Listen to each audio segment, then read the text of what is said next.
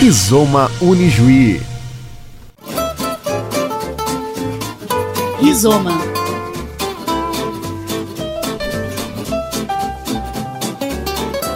Muito bem, seja bem-vindo. Estamos iniciando mais um Rizoma aqui pela Unijuí FM em tempos como os que vivemos, mergulhados em uma pandemia, preocupados com o presente, sem saber como será o nosso futuro. Podem faltar palavras para descrever os sentimentos mas podemos tomar palavras de outros para buscar algum entendimento em meio a este caos, como esta reflexão. A literatura não tem a pretensão de curar as dores do mundo, mas certamente ilumina caminhos.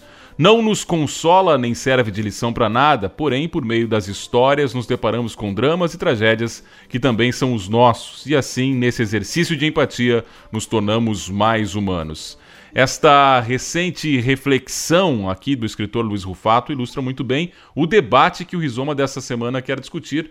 O que nos ensina a literatura sobre uma pandemia? Como convidados e para nos guiar nesse passeio por autores, histórias e personagens, temos a honra de conversar aqui com os professores da Unijuí, integrantes do projeto de extensão Traças Digitais, Anderson Amaral, Thaís Neves Possani e José Fernandes Pereira. Eles atuam diretamente na formação de leitores e vão bater esse papo aqui no Rizoma. Lembrando que o Rizoma também está disponível em diversas plataformas de streaming na internet. Acesse!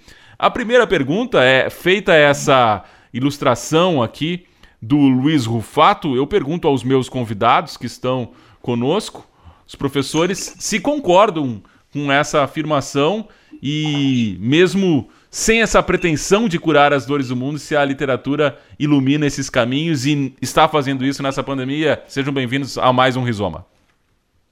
Boa tarde, Douglas. Boa tarde, ouvintes uh, do, da, da 106.9.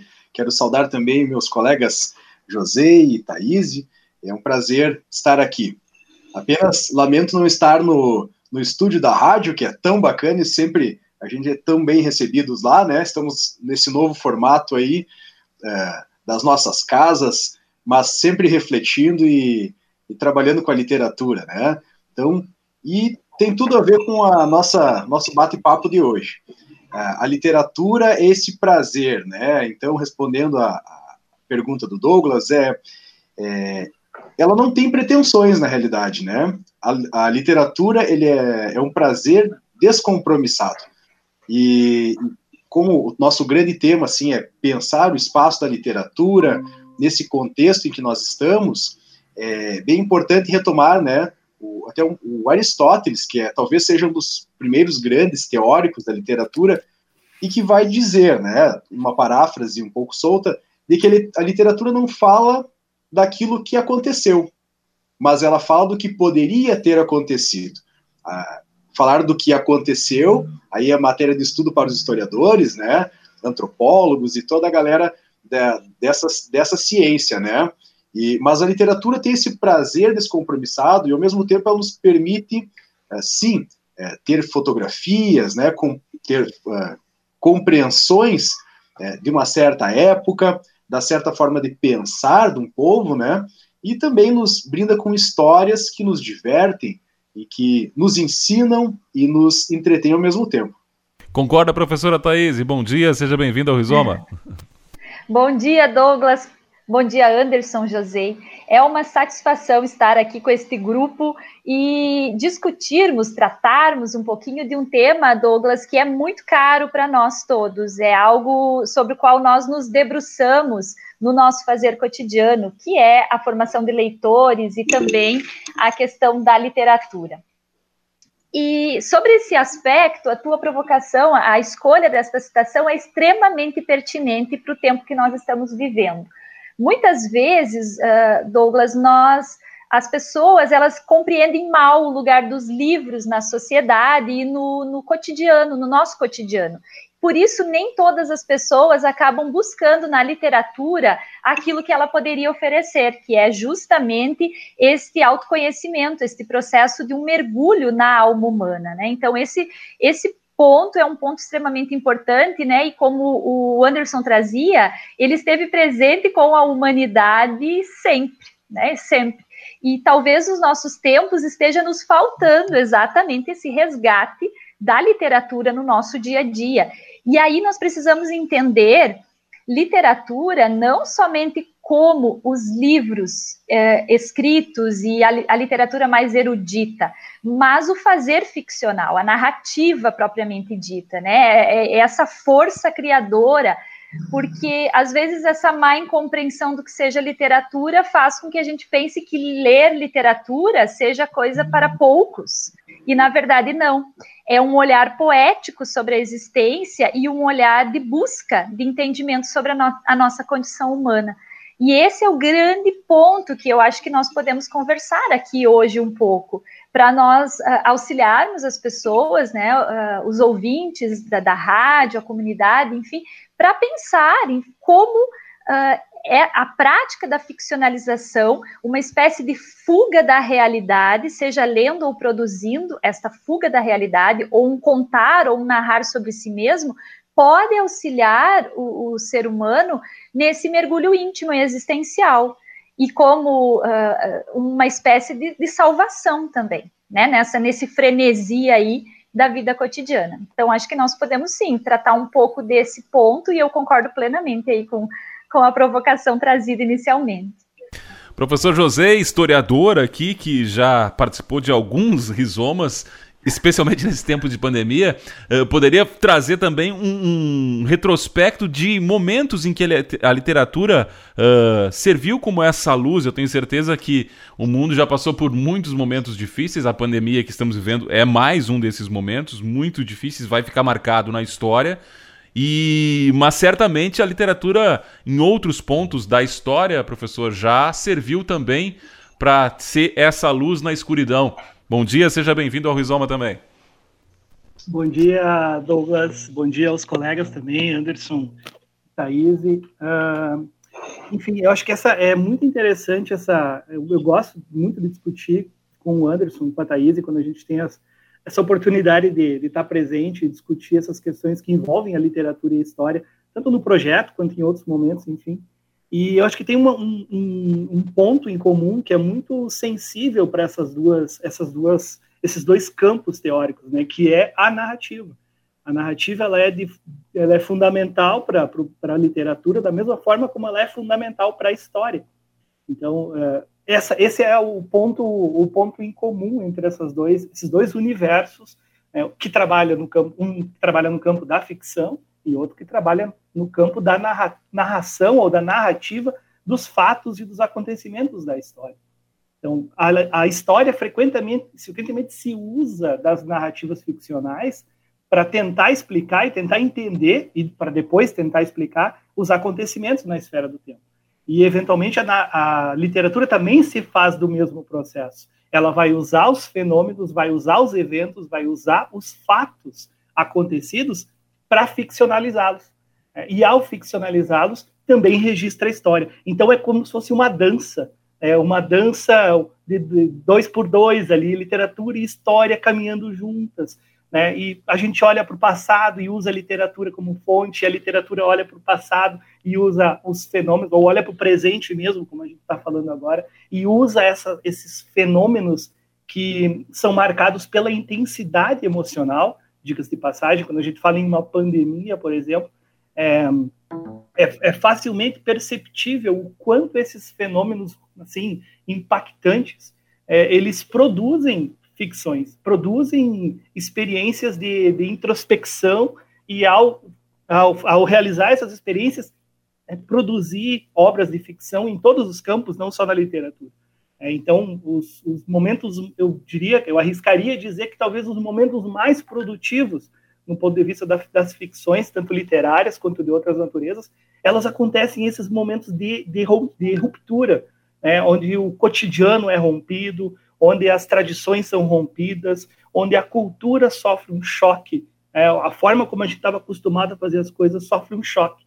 E ao perder essas referências, a gente começa a pensar se essas referências eram realmente importantes, o que perdemos, o que estamos vivenciando, e aí as ficções ficam mais densas. E aí, ao ficarem mais densas, elas também é, preservam traços importantíssimos do pensamento daquelas épocas. Então, a narrativa é sim um fio condutor e um fio condutor que aproxima é, e une essas duas áreas de forma muito, muito intensa, eu diria. Eu tenho certeza também que quem está nos ouvindo agora uh, tem uma pergunta que eu já vou fazer porque para não causar tanta ansiedade no momento que a ansiedade está passando dos limites, eu diria. Que obras são fundamentais na opinião de vocês, tanto da literatura brasileira uh, e, e mundial, que podem jogar luz sobre esse cenário que a gente está vivendo agora? Douglas, eu vou começar fazendo uma provocação, aí os colegas vão agregando. É, eu tenho uma, uma mania. Sempre que há algo novo, é, ou né, pretensamente novo na sociedade, algum acontecimento novo no mundo, eu vou para, o, para os livros de história, vou buscar na história da humanidade o que já aconteceu e que já foi feito né, diante de uma situação semelhante. Então, enfim, diversas, diversas questões, né? Mas não podia ser diferente agora com, com a pandemia. Eu fui buscar um, um livro do Giovanni Boccaccio, né? O Boccaccio, né?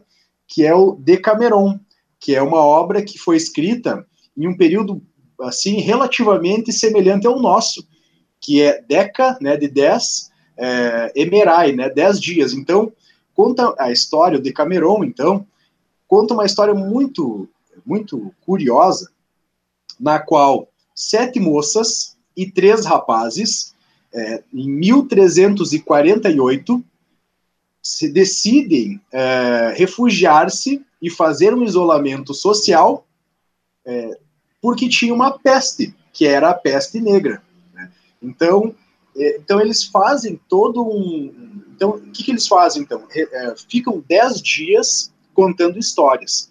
Então, esse grupo de 10 pessoas se refugia, então, em um lugar é, isolado e, para passar o tempo, decidem contar histórias. Então, as narrativas aí também com uma forma de entretenimento.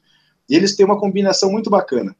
Cada um dos dias, uma das pessoas é escolhido né, como um rei ou uma rainha, que essa pessoa determinará o tema é, sobre o qual essas histórias serão. Então, são os temas mais diversos mas sempre essas histórias têm é, em comum a natureza humana, não de uma forma idealizada, mas a natureza humana como ela é. Né? Então, por isso que aparecem cenas de, de sexo, é, aparecem cenas de, de violência, enfim, de várias questões que corroboram aquilo que o professor José falava, que diante de situações extremas, o ser humano acaba reagindo é, de uma forma exacerbada em, todos os, em todas as suas emoções, né? Tudo aquilo que já existe nele se potencializa e extravasa. Então, nessa história, é, é bastante curioso, é, no início é, começa a ser contado, então, como é que é essa, essa praga. E veja, veja, vejam bem os ouvintes, né, que estamos diante de uma, de uma história que é ficcional. No entanto, ela diz, ela faz um retrato muito fidedigno da época, né? Então, claro, essas pessoas aqui que estão na história possivelmente nunca existiram, mas poderiam ter existido, né? Então, é, acontece, então, vai, afirmo, portanto, que tínhamos atingido já o ano bem farto da encarnação do Filho de Deus de 1348, quando na muito excelsa cidade de Florença, cuja beleza supera a de qualquer outra da Itália, sobreveio a mortífera pestilenta. Então, começa a contar, né? Por, por iniciativa dos corpos superiores, ou em outra razão de nossas iniquidades, a peste atirada sobre os homens por justa cólera divina e para nossa exemplificação, tivera início nas regiões orientais há alguns anos. Tal praga ceifara naquelas plagas uma enorme quantidade de pessoas vivas, incansável, fora de um lugar para outro, estendera-se de forma miserável para o Ocidente. Ou seja, estamos vivendo aqui, lendo numa história de 1348, um, uma, uma doença, enfim, que vem do Oriente e deixa o Ocidente também sem saber o que fazer. É claro que ele vai descrevendo, né, que em cada região essa, essa praga se manifestava de forma diferente e até traz uma certa reflexão do próprio escritor, no, no caso do narrador, né, que não é exatamente o escritor, de será que isso é, uma, uma, é um castigo divino pelos nossos atos? Então, dentro da forma de pensar da época, uma das razões, ah, Então, é, é uma busca também, né, de qual que é a razão, assim como os cientistas do mundo inteiro estão se debruçando para buscar o, o infectado número um, número zero, né? Então, aqui também há uma, uma busca por essa razão. E o mais curioso é que essa praga também que, que aparece aqui, ela vai de março até junho, né? É, no Decameron. Então são algumas coincidências assim muito grandes. Né? Bastante atual, né? Desculpe, Douglas. Bastante atual, né, professor? Muitíssimo, né? Então, e aqui tem um retrato da sociedade da época de como que as pessoas resolviam tratar essa, essa, essa praga, né? Algumas com isolamento social, né? É, outras davam-se uh, a viver com moderação extrema, né? Para tentar resistir ao mal, porque acreditava-se também que era um castigo divino, então os nossos pecados precisam ser, é, digamos que, purgados, né, para poder, é, enfim, sarar dessa pestilência, se for um castigo divino, outras não, outras tornavam-se, bebiam em abundância, né, e faziam é, todos os excessos que poderiam, porque, bom, iam morrer de qualquer forma, né, e, enfim, todos os sentimentos, né, que são próprios da natureza humana, seja as virtudes em excesso ou os vícios em excesso, ou mesmo desafiando toda, desafiando e tendo que reconstruir toda uma ordem social, que aqui, sendo que em alguns lugares é, tem registros de 50% de pessoas que foram a óbito, outros de 20%, 30%, os registros também não são precisos, aí o professor José pode me, me auxiliar, e, mas de todo modo, uma nova, uma outra forma de organização social teve que ser constituída, porque pessoas de todos os lugares, de todos os estratos sociais e de todas as funções morreram. Né? O que, que, a gente faz? Né? Bom, o policial morreu, o delegado morreu, então, então posso fazer o que eu quiser. Né? Então, todos ficam sem saber o que fazer num período pós-peste negra. Então, eh, muitas estruturas daquele pacto social que o Thomas Hobbes vai falar depois, tem que ser reconstituído. Então, é, não sei né, se, se, isso acontecerá conosco, mas a, a, gente vê nas notícias que grupos de é, movimentos políticos, de um lado, estão em confronto com outros, que também estão é, são formas de tensão é, políticas ideológicas que isso também estão pensando como que nós vamos se reorganizar e que tipo de sistema e de relações que nós queremos para frente. Então, a, a, a história a literatura aqui, mais uma vez, se conectam e como forma de reinterpretar né, um fato que acontece, digamos que, a, a revelia dos desejos humanos. É isso, Prof. Thaís? Eu, eu acrescentaria, Douglas, me permite Diga, fazer uma, uma, consideração rápida. É, duas questões que são bem interessantes na, na fala do Anderson, eu gostaria só de, de grifar e retomar, é, que são duas coincidências, dicas de passagem. É, uma coincidência e outra é um, um, fenômeno mais, mais comum, que também se repete hoje.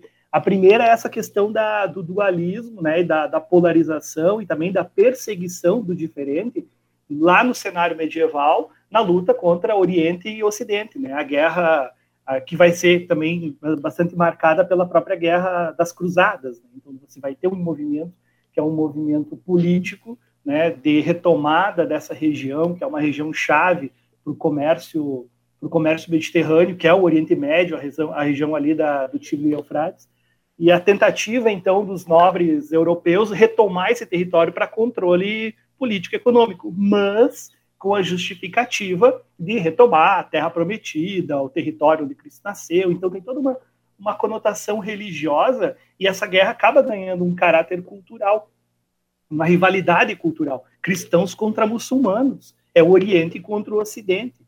E à medida em que a peste avança no, no, no Ocidente, a culpa é do oriental, a culpa é do estrangeiro, a culpa é do judeu, a culpa é das bruxas, dos ciganos, enfim a tentativa de jogar a culpa disso para um, um, personagem que possa ser perseguido, que possa ser é, hostilizado e eventualmente é, exterminado para amenizar a fúria dos deuses. E aí entra o segundo elemento, que é essa, essa concepção do castigo divino, que é muito presente, não só uh, nas obras de literatura que são uh, efetivamente ficcionais, ou seja, nasceram como obras de ficção, mas também nessa literatura que a gente chama literatura de, de mitos, né? As diferentes mitologias das diferentes religiões que existem pelo mundo.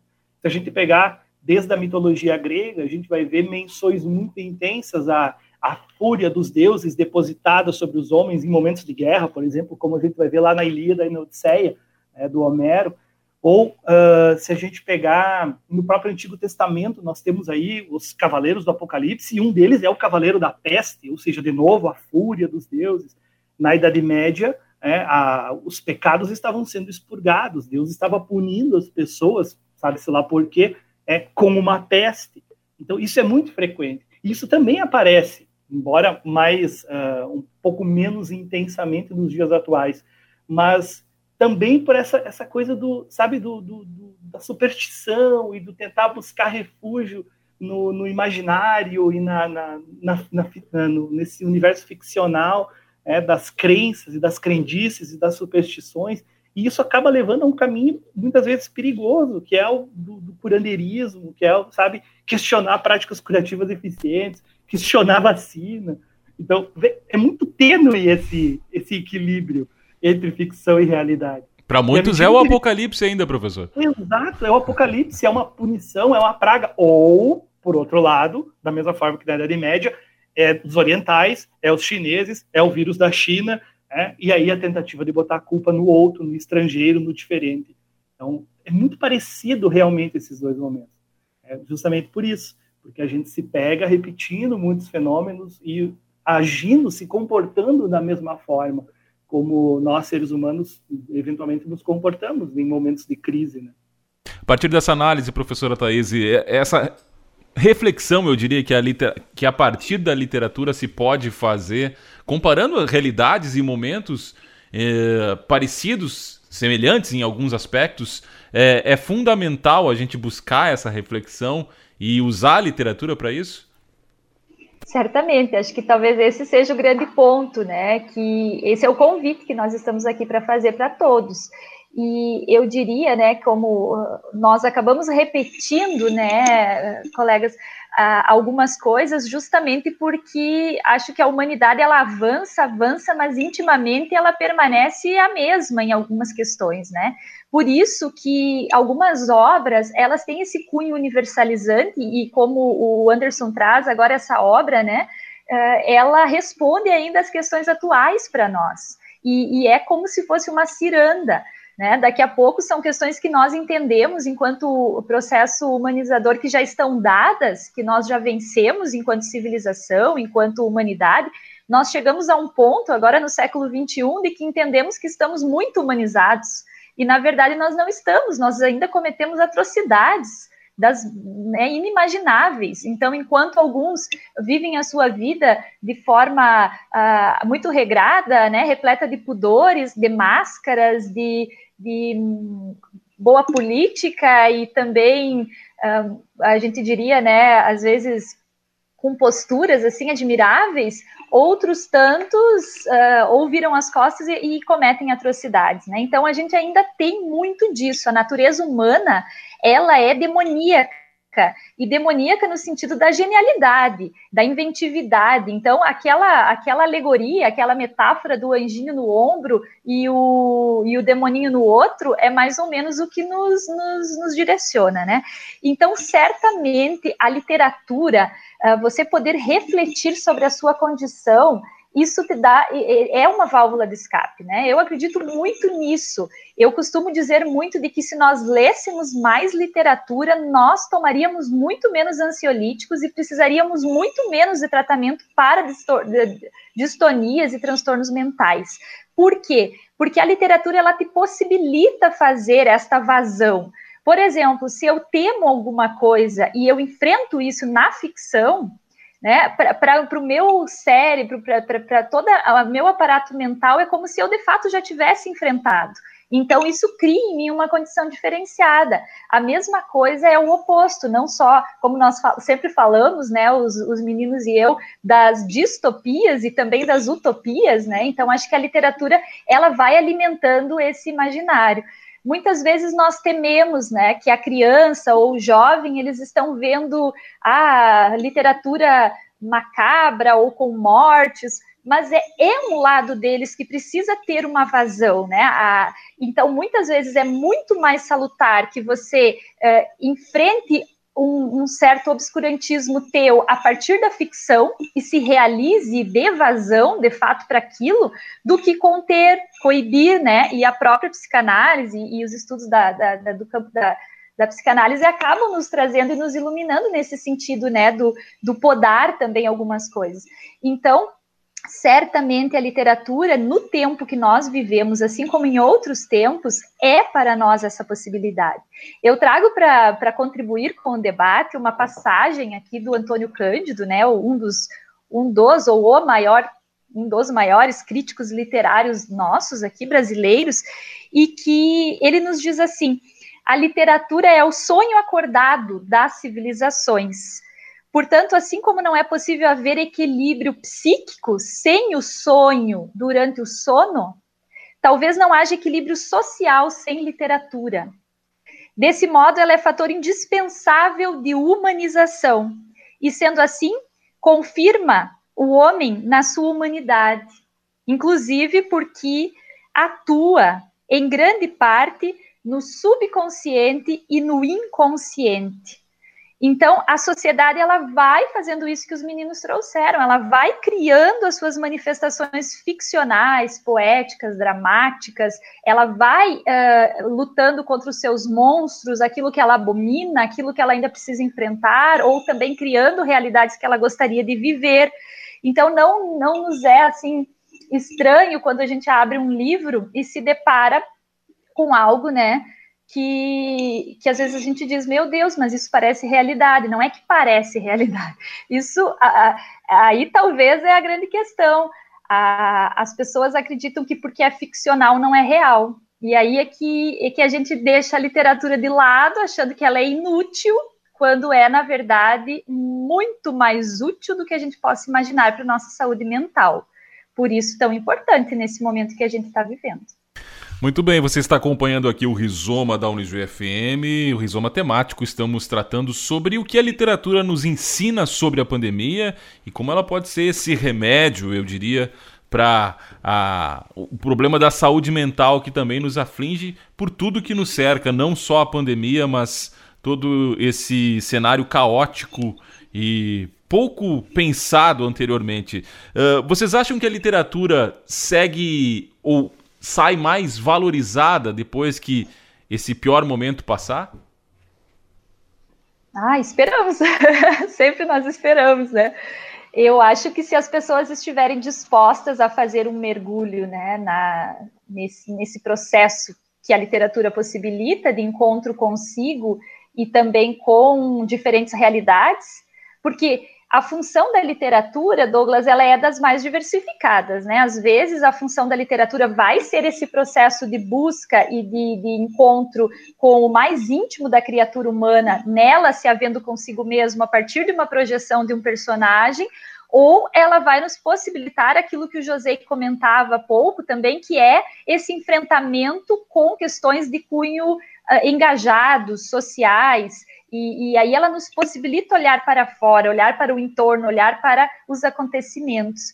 Então, se as pessoas, de fato, fizerem um processo de, de reflexão, de repensar seus hábitos, porque esse, esse eu acho que é o grande ponto da pandemia, né? Que aquilo que, que a narrativa que o Anderson nos brindou ali, ela é tão importante. De fato, é possível continuarmos com os nossos hábitos, né, para a, a grande maioria das pessoas ignorando certas práticas, como é o caso, né, da leitura, da fruição, do deleite, do belo, do gozo, do encontro consigo, e, e, continuarmos, né, vivendo numa, numa roda ali de, de acontecimentos uh, habituais, muitas vezes destituídos de sentido, é possível? Em que nós preferimos buscar a nossa saúde mental? Naquilo que nos alimenta a alma, nos, nos faz pensar, nos alimenta a mente, ou em uma caixinha né, de ansiolíticos. Acho que nós temos que pensar, nós temos que nos fazer um embate forte, isso é forte, mas eu acho que existem modos né, de, de é, existem modos de, de, buscarmos outras alternativas. O problema é que isso tudo nos tira de um conforto, ou de um, de um lugar, ou, ou mesmo às vezes nós não conseguimos, que aí é outra questão, né? Já quero passar a palavra para os meninos, mas muitas vezes a gente não vê a luz no fim do túnel, né, Douglas? A gente está vivendo ali naquele cotidiano, nós estamos, mas nós também não, não, nos, não temos assim, não nos damos conta de que é possível buscar algo diferente daquilo que eu vinha fazendo. Então eu aposto sim, se as pessoas estiverem dispostas a repensar o seu modo de viver, as suas escolhas, é possível que haja um fortalecimento do, da busca pela narrativa, pela ficção e pela poesia da vida na vida. É uma aposta bem grande aí. É, eu, eu recomendaria também, seguindo ah, um pouco da linha da, da professora Thaís, é, os gregos tinham uma palavra que era catarse, que é uma palavra muito especial, que a catarse é um processo de purgação dos sentimentos. Como é que a sociedade grega fazia isso? No teatro. Né? Então, por isso que as grandes tragédias gregas, né, Édipo Rei, de Sófocles, e entre outras tantas, né, é, eram nessa função. Então, por que, que para, para que o sujeito ia ao teatro? Ele ia lá para ver uma tragédia bem trágica mesmo, com perdão da redundância, para ver gente morrer, para ver gente assim, uh, e para ver narrativas muito densas, muito tristes. Ah, mas por que, né? Sendo que o mundo é cheio de, de tragédias, né? Bom, porque lá há um processo de reconhecimento. Então, quando eu vejo uma, uma cena triste, no qual, por exemplo, a, a mocinha, né, a esposa do herói, amada do herói, antes do casamento, morre, né? Então, meu Deus, isso poderia ter acontecido comigo, poderia ser com a minha namorada, com o meu amor da minha vida. E aí eu choro de me lavar, né? Então eu coloco toda aquela angústia, todo aquele temor, né, que eu tenho dessa possível perda, então eu coloco ali naquela ficção e choro. Bom, Aí o sujeito saiu do teatro aliviado, né? Chorava, chorava e no final da peça dizia: ainda bem que não foi comigo. Então, um pouco do papel da literatura é nesse sentido de catarse, de eu poder colocar para fora aqueles sentimentos que são mais, mais íntimos, mais profundos. Então, tem esse papel de eu me encontrar em uma obra né, e viver aquilo de uma forma muito segura muito tranquila e ter uma outra experiência. A gente sabe que em termos de entretenimento, as plataformas de streaming, de vídeos, de, enfim, de, de todo tipo de entretenimento digital tem, tem tido um, um grande acréscimo, né? Mas aí, indo na contramão do, de uma ideia hollywoodiana, enlatada, pré-formatada, e que você já sabe no que vai terminar, né? Abra um livro e experimente, se permita conhecer a si mesmo dentro de personagens e dentro de recortes e períodos específicos da humanidade, que pode ser agora, pode ser no passado, ou pode ser em um futuro distópico. Aí já deixo a bola quicando para nós tocarmos também um pouco na distopia, né? E, e se, é sempre interessante, e se uma, uma empresa é, está fazendo uma empresa de químicos, né, de farmacêuticos químicos, tem um, uh, uma teoria da conspiração na qual ela está fazendo experimentos com um DNA alienígena junto ao a, a vacina do coronavírus e está injetando vírus alienígena nas pessoas e as pessoas de repente começam a, a criar poderes especiais ou, ou um chifre ou um rabo ou sei lá, qualquer outra forma de poder. Então a literatura é um pouco disso, né? E se Evidentemente que eu estou aqui brincando com uma narrativa, né? Aí, isso claro, né? Ressalte isso, professor, em tempos como uma criação de narrativa ficcional. Já pensou, o sujeito pega o, a, a, entrevista pela metade que, meu Deus, o Vina Nijui que um chinês fez uma vacina que tá... Com um alienígena e vai sair um rabo em quem tomar, olha só. Não, isso é uma provocação a gente pensar por meio das narrativas ficcionais a e se. Né? Então, nos permitir criar, imaginar, pensar em outras possibilidades. Né? Eu só acrescentaria na, na linha do que a, a Thaís falava uh, dessa questão de, da busca da literatura nesse, nesse momento da pandemia, o Anderson reforçou isso com a indústria do entretenimento, e eu acho que todo esse universo de produtos culturais voltados para o entretenimento, ele se fortalece com esse, com esse momento. É porque, de certa forma, a gente acaba indo buscar uh, experiências que estavam, sabe, uh, adormecidas. A gente meio que, que esqueceu, meio que deixou de lado vivenciar a experiência da música, vivenciar a experiência do teatro, vivenciar a experiência do museu, vivenciar a experiência do espetáculo, né, da narrativa, do cinema, e todas essas experiências, elas, cada uma no seu, do seu modo, elas oferecem esses momentos catárticos, né? Você, você pode ouvir uma música e pode se, sabe, se, se degustar esse momento, como você pode executar uma música, você pode participar de um grupo, você pode cantar num grupo, você pode assistir uma série em casa, pode assistir um filme, pode ir no cinema. Então, todo, todo esse universo de produtos que oferecem entretenimento as pessoas acaba sendo mais buscado nesse momento. E isso, de certa forma, é, uma, é, um, é um, um efeito colateral positivo. Porque, bom, tomara, e tomara que esteja certo, dar um pouco essa, essas indústrias vão se fortalecer e os, os pequenos produtores, né, o artista, o músico, é, o produtor individual. Esses caras também vão acabar se fortalecendo num, num cenário posterior a isso, porque as pessoas vão sair com sede, com desejo de consumir esses lugares. A gente vê pelos museus, né, os museus fechados fazendo das tripas coração para tentar uh, oferecer algum tipo de, de material para as pessoas visitarem as exposições. Né? E agora eu, eu via recentemente a matéria sobre a reabertura da Itália os sítios arqueológicos e os museus italianos reabrindo para o público italiano. As pessoas, sabe, se deliciando com aquele momento, porque nunca tinham visto aquele lugar vazio, sem ninguém lá dentro. É uma, uma senhora falando que nunca tinha visto Coliseu deserto. Então ela se sentiu na Roma antiga, de fato. Então as pessoas vão voltar com sede de consumir produtos culturais, de consumir entretenimento. Então a literatura já aproveita esse movimento agora porque a gente não precisa sair de casa para consumir literatura, não precisa sair de casa para consumir boas séries, bom cinema, boa música. Mas esses produtos que são oferecidos fora, né, no, no ambiente público, no ambiente da Ágora, eles também vão sair fortalecidos. Espero, faço votos né, de que saiam fortalecidos e que o universo da cultura, das artes e das produções em todas as linguagens sejam fortalecidos com esse, com esse, com esse movimento. Né? Você está acompanhando o Rizoma, lembrando que o programa também está em podcast nas principais plataformas de streaming da internet. O que a literatura nos ensina sobre a pandemia? Eu estou conversando aqui com os professores que fazem parte do projeto de extensão Traças Digitais, Anderson Amaral, Thaís Neves Possani e José Fernandes Pereira. Aliás, eu queria que vocês falassem justamente do projeto Traças Digitais, que eu acho que tem a ver com esse momento e, e com o tema que a gente está tratando aqui no Rizoma. Vou, vou me inscrever então para falar primeiro. É, esse projeto ele é muito bacana, assim, ele é muito caro para nós. E quero também registrar o, o, um abraço para a professora Rosita, né, que também é nossa parceira do projeto. Mas como o assunto dela é, é mais linguística, né, vemos nós aí que trabalhamos mais próximos com a literatura. Mas mandar um abraço para a professora Rosita e também para os, os demais professores do curso de letras, né.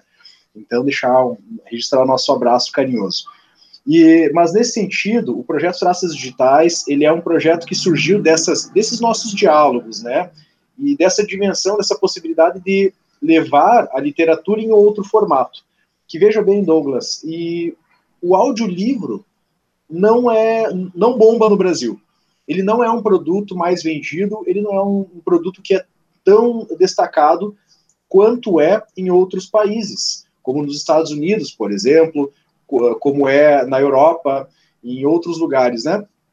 E porque nós temos todo um atraso cultural, no sentido de é, pouco acesso e pouco, pouco incentivo também à, à leitura.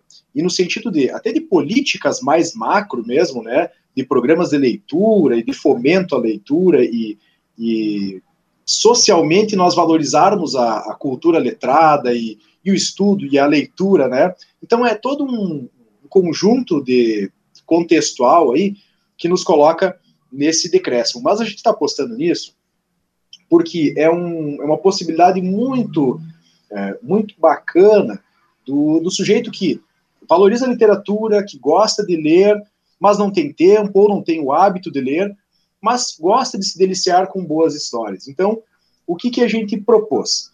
Um processo de formação, né, com os cursos de letras, história, pedagogia, os cursos do DHE, uma atividade que a gente nós fomos então ah, para as escolas, nós vamos até as escolas e a gente propõe todo um processo formativo no qual resulta gravação de audiolivros. Então, os alunos da, do ensino médio gravam esse material, né?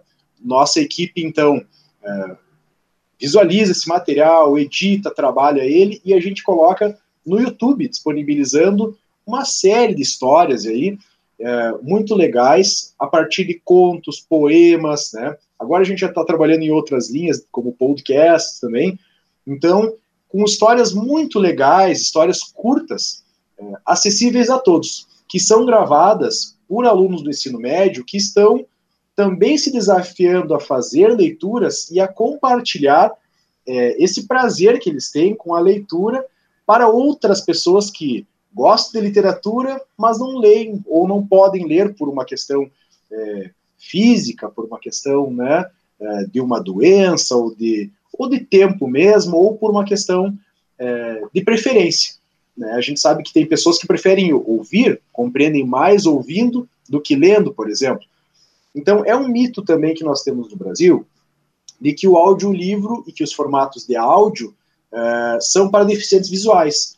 E é um mito que em outros países já, já foi é, rompido há muitos anos, há quase 100 anos, né?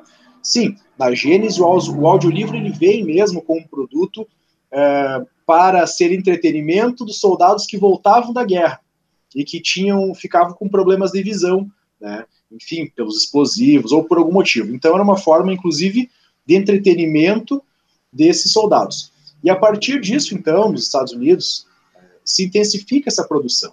E nos Estados Unidos, até os últimos anos, era um mercado que crescia na casa dos dois dígitos, né? No, no, no último ano foi cerca de 25, 26% de crescimento, que é assim um, um, crescimento muito, muito significativo.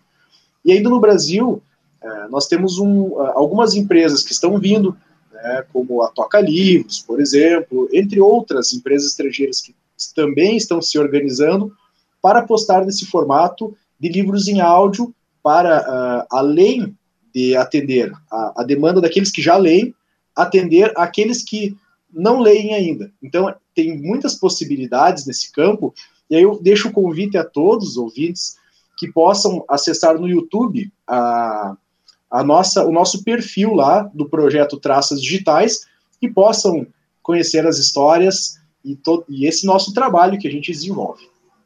Eu, eu queria ainda fazer uma pergunta antes da, do, dos demais convidados também falarem sobre o, o Traças Digitais.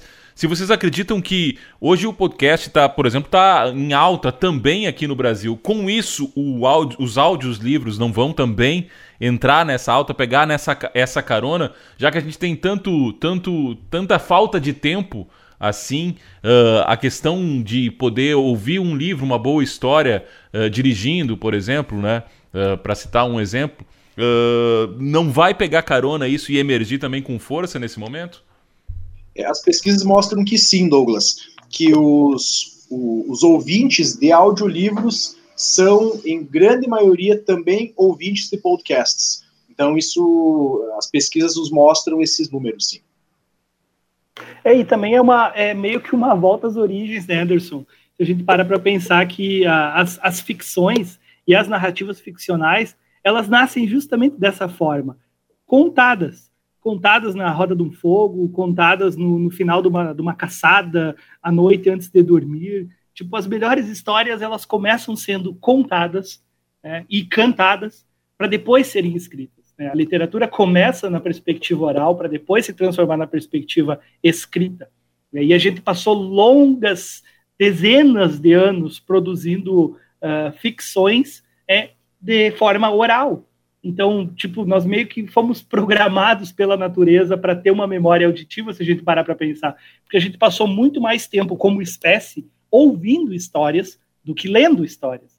Então, eu acho que eu falando de algumas experiências particulares que eu já tive desde que a gente começou a trabalhar com o projeto, é, na medida em que a gente apresenta para os alunos um livro, uma versão de um livro que está disponível em, em, formato de áudio, eles ficam assim, mas como assim? Não, não pode? Ficam, ficam cabreiro, ficam duvidando. Mas por quê? Não faz sentido, eu sei ler, eu, eu posso pegar, posso... Tchê, experimenta, bota no teu celular, quando tu estiver no ônibus indo para casa, escuta o livro. E tu vai ver como é muito mais confortável tu ficar com o livro lá sacolejando na tua frente, lá, óculos caindo, a luz faltando.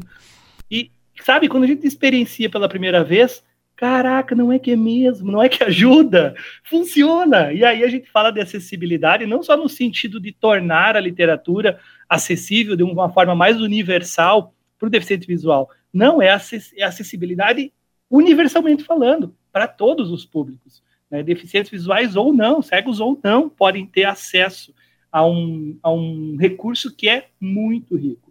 E eu concordo com vocês dois nesse sentido.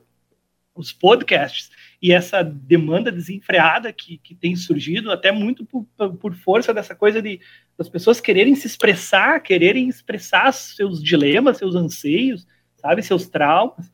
E o, o podcast está se popularizando e com isso a literatura em formato uh, digital também, a formato auditivo também. Veja, quando o Anderson fala em audiolivro, ele está falando de, uma, de, um conceito uh, maior, um guarda-chuva que uh, uh, aceita diversas outras tipos de literatura ali embaixo. Então, nós temos contos, nós temos poemas, nós temos histórias, nós temos conceitos. Né? Recentemente, a gente começou a trabalhar com os alunos lá da EFA com a gravação de, de conceitos historiográficos, né? conceitos que a gente trabalha já há um bom tempo nessa dimensão do dicionário conceitual, agora gravando em áudio. Né? Tanto pela por força das circunstâncias, né? a necessidade que eu tenho de ouvi-los falando sobre, sobre os conceitos que a gente discutia antigamente em aula, mas também por, no sentido de produzir conteúdo e dali um pouquinho disponibilizar esse conteúdo e estimular mais pessoas a fazerem o mesmo. Então, o Traças ele cumpre uma, ele preenche uma lacuna muito grande nesse cenário editorial brasileiro, regional e até institucional, porque ele é um projeto único nesse sentido. É, não é só o desenvolvimento de tecnologias e uso de tecnologias digitais e tudo mais, é também, mas é muito mais esse estímulo à literatura, esse estímulo às pessoas a lerem, a buscarem a literatura e o prazer em ler. É isso mesmo, professora Thaís? Sim, eu, eu, enquanto o José falava e, e, também o Anderson, eu, eu fiquei imaginando né, essa democratização da literatura pela qual nós temos que lutar. E nesse mesmo livro que eu citava antes, né, que são alguns ensaios do, do crítico literário Antônio Cândido, que justamente a literatura é um direito de todos nós. Então, o Traços Digitais, com o projeto e o modo como ele, está, ele se organiza, ao podermos, né, não só uh, disponibilizarmos os, e-books, mas também os podcasts e outros materiais, a poesia ali, né, gravada, nós estamos possibilitando que qualquer sujeito, mesmo que ele não seja letrado, no sentido de até alfabetizado, ele possa escutar. Né? Por quê? Porque uh, pensemos alguém uh, com, com um grau de escolaridade mais baixo e inclusive analfabeto, ele pode escutar literatura. Então, é disso que nós falamos quando falamos em democratização da literatura. E a defesa do Antônio Cândido é de que a literatura, ela é uma condição e que todo ser tem direito à literatura e à ficcionalização. E ele equipara esse direito ao direito à alimentação, à moradia, ao saneamento, ele equipara a literatura como um direito.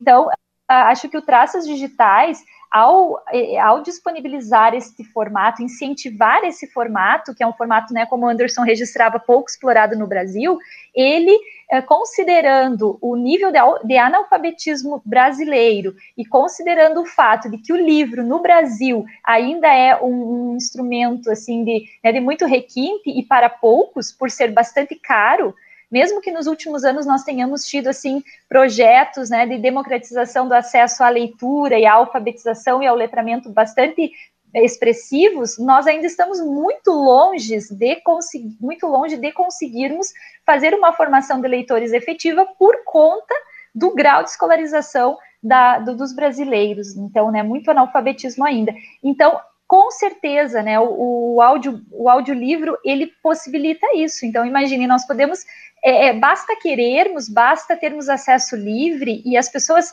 isso chegar até elas, nós podemos, uma, uma alguém lavando a louça pode escutar uma obra aí do Machado de Assis, né? Então, é, e aí, claro, entra um outro processo que o Traças Digitais faz, que é a mediação da leitura, né? Então, uma coisa também é você escutar uh, e, e, receber, fazer a recepção da literatura. Outra é como você também vai afinando os teus processos interpretativos para uh, cada vez mais fazer leituras mais uh, aprimoradas, em, em níveis de leituras mais profundos de uma obra literária que é por si só complexa, né? Uma narrativa qualquer, ela tem suas complexidades. Então, esse é um outro processo que o projeto possibilita, né? Junto aos, aos jovens, principalmente os jovens do ensino médio, e aí que entra a figura do professor de literatura, né? Que é muito cara e é também um item, então, bem pontual no projeto. Então, o projeto ele trabalha com uh, conosco, professores universitários, os nossos alunos da graduação e com os professores das escolas de ensino médio e alunos do ensino médio. Então, a grande aposta, sim, é a formação de jovens leitores. Mas uh, aí tem esse elo, que é a figura do professor, que vai mediar essa leitura.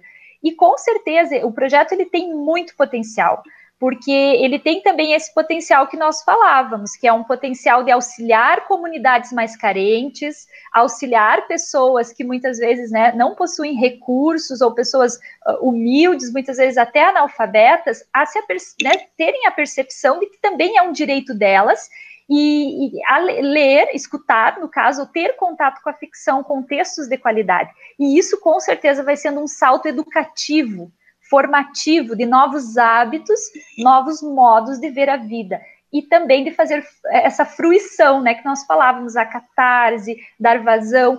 E é claro que aí nós temos que sempre apostar numa diversidade de temas. E a literatura nos possibilita isso, né? Diversidade de temas para sermos sempre inclusivos, no sentido de que todos os leitores, os receptores possam se projetar nesses personagens, nas mais diversas histórias, né, enfim, ficções. Né? Então, o projeto ele tem muito potencial e, e está né, de vento e polpa aí.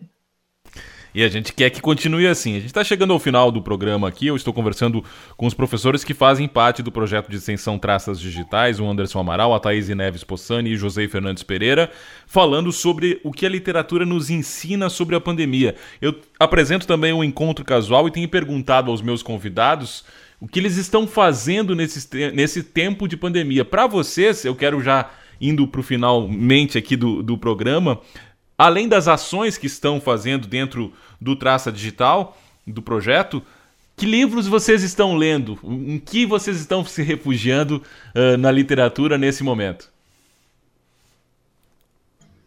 O José já tem lá é, é as melhores histórias As 100 melhores histórias Cara, da mitologia. Eu fui para a mitologia. Eu retomei aqui, um, tanto por força das necessidades, eu estava, os alunos, eu fiz uma, esses dias eu fiz uma enquete com os alunos lá na EFA e eu perguntei o que, que eles queriam, assim, queria, eu queria saber o que, que eles queriam ter aula, sabe? Tava numa vibe assim, ah, vamos, vamos sortear o tema aí. E eu vou tentar encaixar esse tema na minha aula.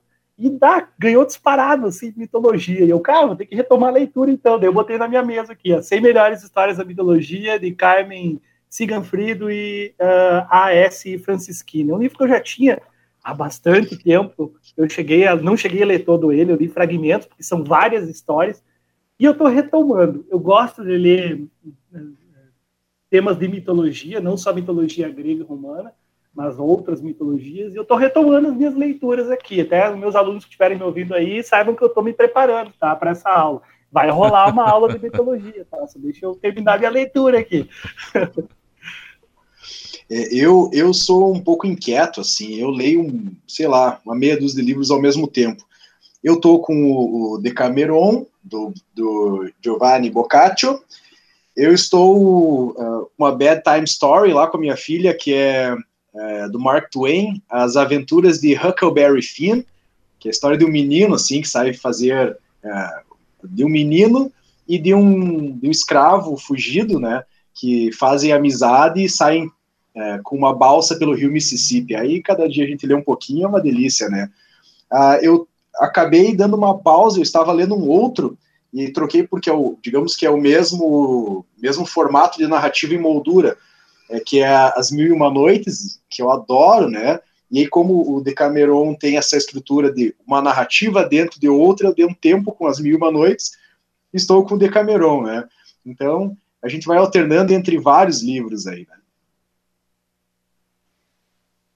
É, eu, eu, acho que então isso é um mal de professor de literatura, porque eu estou sempre também um pouco em cada canto, lendo muitas coisas ao mesmo tempo, não consigo ficar assim, iniciar um livro e, e ficar somente com ele, não sou fiel a um, né, a um amante nesse sentido.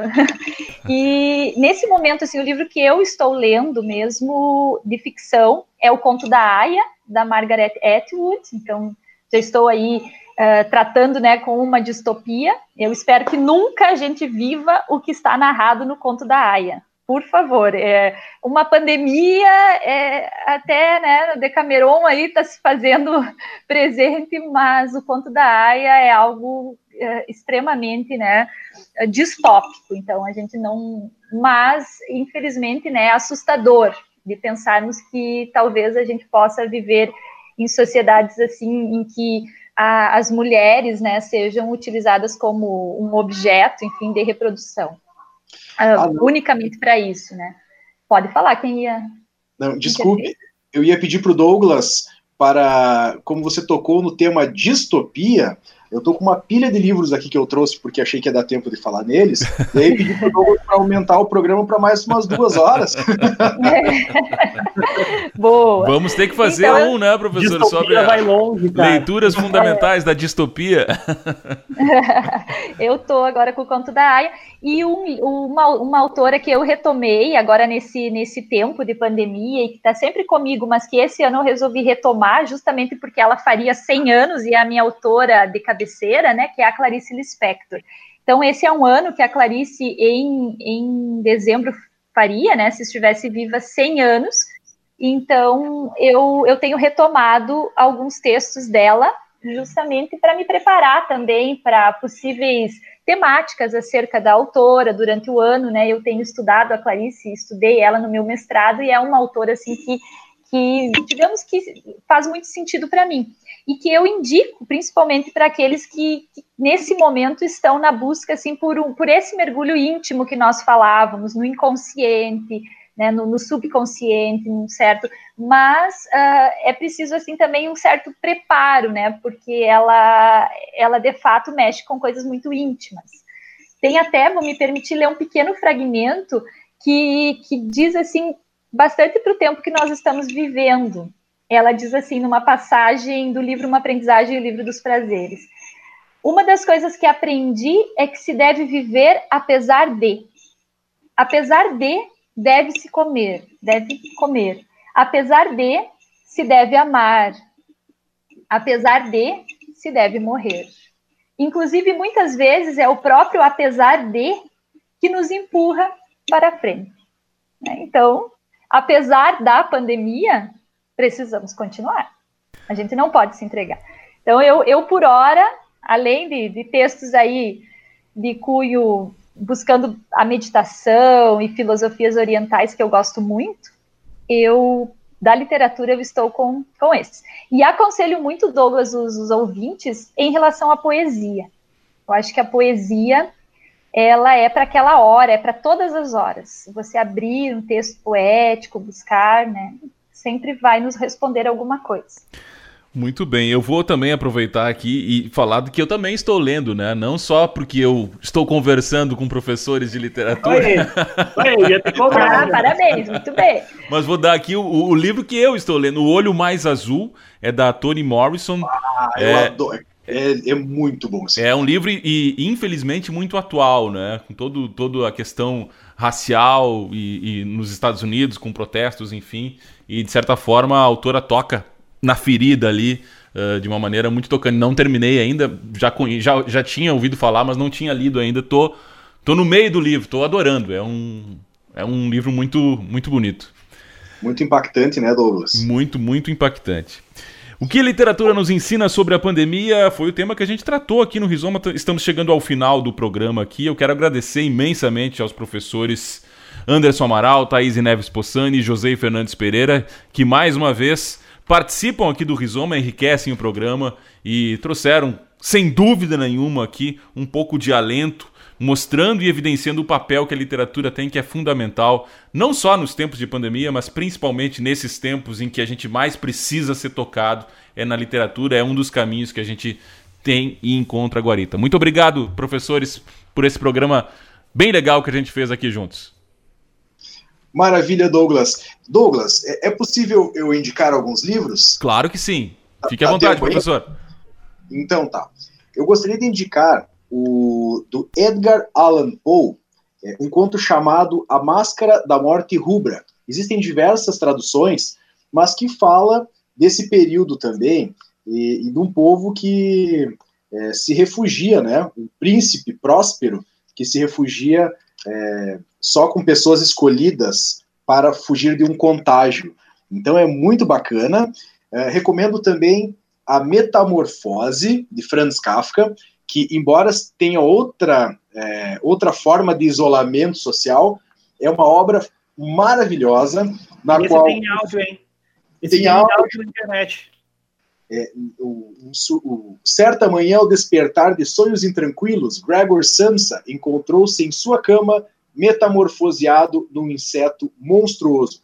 Então, conta a história de um sujeito que acorda metamorfoseado, ele não é mais ele, ele é um inseto monstruoso, não vou dizer qual que é, e aí é, conta esse sujeito que fica isolado. Outro que é fantástico, que eu recomendo muito o livro, que embora seja o livro e o filme também, que é O Iluminado, do Stephen King. Né? Recomendo a primeira versão do filme, que é com Stanley Kubrick, um dos meus favoritos que também é uma família que vai é, cuidar do Overlook Hotel, é um lugar completamente isolado, né, no qual no inverno o, fica tudo isolado mesmo, não tem como sair porque fica todo ele, o hotel, é, coberto por neve. Então, o sujeito fica isolado e quais são as consequências desse sujeito ficar isolado? E aí, deixa eu recomendar mais um aqui, outro de isolamento também, é O Senhor das Moscas, de William Golding, que é, é autor prêmio Nobel, que é um livro no qual tem filme também, né? Mas que recomendo o livro, que é muito bacana, no qual um grupo de jovens, né, acaba caindo numa ilha deserta, de jovens infantes, assim, pré-adolescentes, adolescentes, né, acabam caindo em uma ilha deserta e ficam isolados. Então eles têm que reconstruir a sociedade a partir daqueles sujeitos que estão ali. Então, como é que essas crianças reconstroem a sociedade? Com base em que princípios né, elas reconstroem a forma de viver? Aí tem, vamos para os pesadões aqui, ó. George Orwell, 1984. Citado diz... até por ministro, né, professor? é fantástico, né? Uma sociedade é, na qual tudo é controlado por, por, pelo Estado e, coincidências à parte, por teletelas, que são telas que uh, e, trazem informações, mas também captam. Hum, me parece que eu já vi isso em algum lugar, né? Dali surge o Big Brother, né? A questão do grande irmão que está vigiando e Admirável Mundo Novo também, né? Que é um livro que fala sobre uma outra forma de organização social em um futuro distópico. Aí complementa uma, uma breve trilogia distópica com o conto da Aya, recomendado pela professora Thaís. É, Admirável Mundo Novo, é, de Aldous Huxley, 1984, de George Orwell, e O Conto da Aya. Então, tem três livros barra pesada aí de distopia para para se distrair e imaginar o mundo nesse mundo de pandemia. Show. Eu vou aproveitar o gancho. Eu ia dizer, indicar... aproveitem agora, vamos, vamos fazer as indicações aqui nesse final de programa. Eu vou, eu vou indicar assim, ó, desse livro que eu estou lendo, eu estou relembrando aqui alguns dos contos que mais me, me, me causaram reflexões assim densas, profundas. Um até eu comentava com a, agora há pouco antes de começarmos a, o programa, comentava com a Thaís também sobre isso. Um desses contos da mitologia é o conto de Sísifo. Esse eu recomendo a leitura, especialmente nesses tempos, né, onde a gente meio que fica sem sem orientação, sem, sabe, sem uma direção, sem saber para onde ir, é, questionando o sentido da própria felicidade. O conto de Sísifo acho que nos ajuda bastante a fazer essa reflexão. Outro conto mitológico grego que eu recomendo e que é um, um conto também muito atual é o conto de onde é que está aqui? Estava marcando ele agora há pouquinho aqui o mito de Midas, é o toque mágico do rei Midas, né? E aí o cuidado que a gente tem que ter com os nossos desejos, o cuidado com aquilo que a gente deseja. E por fim, o terceiro conto, que também é um conto que diz muito sobre o, o atual contexto. Vocês vão me pegar agora, me desculpe o, a, a relação direta, mas a gente precisa ler o conto da Caixa de Pandora, cara. Ele diz muito sobre a realidade atual. Olha, se, se eu tivesse escrito uma crônica das coisas que estão acontecendo nesse país, nesse ano, e tivesse mandado para mim mesmo, há uns 5, 6 anos atrás, eu teria achado que isso era um conto distópico, cara. A, a nossa realidade dá um conto distópico, né, Anderson? Então, leiam a Caixa de Pandora, porque é um conto que também, um conto mitológico que também fala muito sobre uh, nossos traumas, nossos medos, nossos é, e sobre, principalmente sobre uma palavra muito importante que muitas vezes a gente classifica erroneamente, que é a esperança.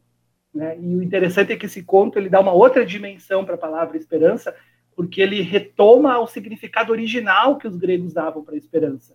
Não a esperança essa que a gente uh, tem como uma coisa positiva, né? Sabe, o, essa coisa do otimismo e tal.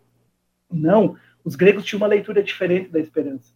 A esperança era simplesmente a espera, a espera ineficiente, a espera improdutiva, a espera sem ação. Né? Então, a esperança, eu vou dar o um spoiler, desculpa, ela foi o último mal a sair da caixa de Pandora. Ela era um dos males da caixa de Pandora. E isso nos faz pensar né? se estamos realmente só esperando ou estamos esperançando. E aí, a, o esperançar, esse sim, é a espera ativa é, se mobilizar para chegar a um, a um ideal do que se espera de sociedade, etc. Então, três contos aí que eu recomendo, né? Uh, da mitologia grega, que obviamente tem 100 contos aqui nesse livro, mas esses três, assim, eu guardo um lugarzinho especial para recomendá-los. Professora Thaís, suas indicações também.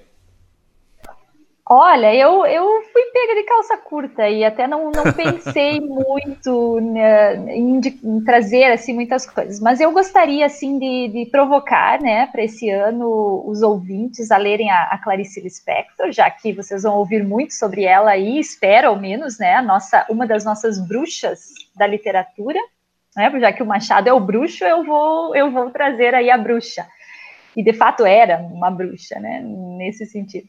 E além da Clarice, e da Clarice, eu recomendo que o pessoal busque talvez a Paixão segundo GH, eu acredito que seja um, um, livro que também permite muita reflexão acerca das questões que uh, muitas vezes nós criamos. Ela, a, a personagem, ela se depara com um, um quarto, enfim, que no qual ela não tinha mais ido e quando ela vai para fazer uma faxina, ela percebe que há, havia uma vida lá que ela desconhecia e depois ela faz toda uma, uma reflexão sobre a terceira perna, que são algumas alguns um apoio assim que ela percebe que ela criou aquela terceira perna e que com aquela terceira perna ela não consegue andar, né? Em vez de ela se equilibrar de fato, essa terceira perna a desequilibra.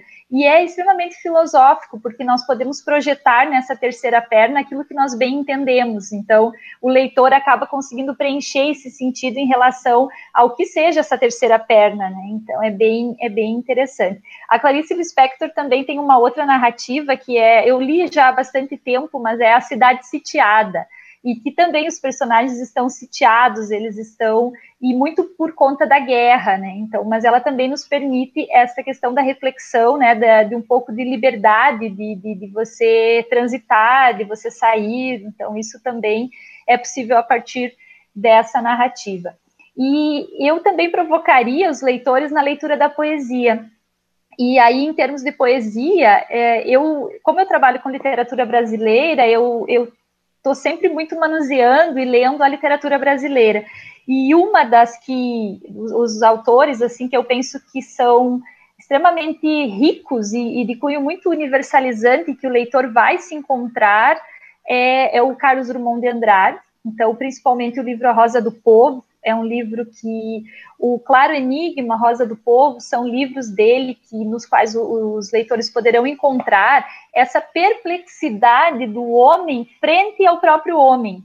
Eu acho que é também muito próprio ao nosso tempo, quando você se depara, no caso do eu lírico das poesias do Drummond, principalmente no Rosa do Povo, é essa perplexidade desse eu lírico frente à guerra, né? Frente Agora, nós podemos pensar que o que nós vivemos talvez se aproxime muitas vezes em termos de tensão política, né? A gente sabe que tem esses é, uh, rumores de guerra. Então, eu acho que é muito importante a gente resgatar também essa perplexidade do ser humano frente aos horrores que o próprio humano pode produzir. E, e também a Cecília Meirelles, né? A Cecília Meirelles é uma, é uma outra, é uma, é uma poeta que também vai possibilitar ao, ao leitor esse encontro e, e, e, talvez aí, Douglas, eu, eu diria que também não só pensarmos a, a, parte problemática do que nós estamos vivendo, mas daí também buscarmos a leitura como um deleite, como um, uma fruição, ou seja, você poder também ver coisas belas, poder, uh, por exemplo, ler uma crônica, ou como, por exemplo, Rubem Alves, Rubem Fonseca, né, alguns cronistas, assim, no sentido de que você possa também buscar uma beleza para passar por, pela crise, né? Para que você tenha um alento também e busque alguma leitura que, que traga o belo, que traga a, a, o amor, a, outras temáticas também. Tá bem? Tá ótimo, professora. Acho que estamos muito bem de indicações, muito bem servidos, uh, com belos títulos, e eu tenho certeza que as pessoas e os ouvintes que nos acompanharam uh, nesse programa vão buscar, sim, essa, essas obras para poder também uh, sair um pouco melhor. Eu diria, cada livro que a gente lê, a gente sai um pouco mais fortalecido. E isso é fundamental nesses tempos. Rizoma fica por aqui. A gente agradece mais uma vez aos nossos convidados. Semana que vem tem mais programa temático aqui na Unijuí FM. Até lá. Rizoma Unijuí